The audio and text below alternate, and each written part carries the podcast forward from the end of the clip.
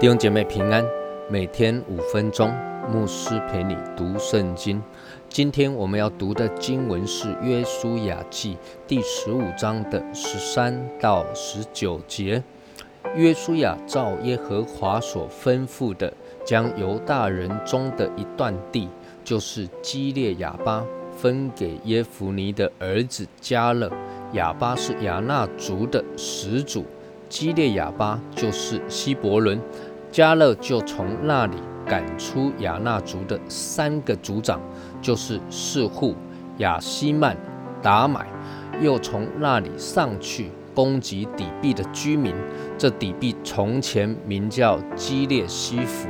加勒说：“啊，谁能攻打基列西弗，将城夺取，我就把我女儿亚莎给他为妻。”加勒兄弟基纳斯的儿子。二陀涅夺取了那城，加勒就把女儿亚莎给他为妻。亚莎过门的时候，劝丈夫向父亲求一块田。亚莎一下驴，加勒就问他说：“你要什么？”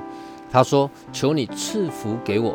你将你即将我安置在南地，求你也给我水泉。”他父亲就把上泉下泉赐给他。接续着上一段的经文，提到犹大支派所分得的土地，那么接着约书亚就照着神的吩咐，将犹大人中的一段地，哈，那就是基列亚巴啊，也就是加勒先前向呃约书亚所求的这一块地，哈，希伯伦这一边，那亚巴是亚纳族人的始祖，哈。也就是说呢，这个城呢是为了纪念亚纳族人那一个最凶猛、最顽强的那一个人，好，那建造了这一座城啊，来纪念他的丰功伟业。那加勒得了这一块地，这一个城，他就上去将三个族长，那四库、亚西曼、达买来赶了出去。那么加勒的军事行动啊，没有就此结束。那他又接着往南下，哈，来到基列西弗啊，也就是底壁了，哈。那要夺下这一个城。那加勒加勒就说了，哈，谁能够把这个城夺取下来呢？他就把他的女儿亚莎给他为妻。那这时候就有一个年轻的英雄啊，那跑出来了，他叫做厄陀涅。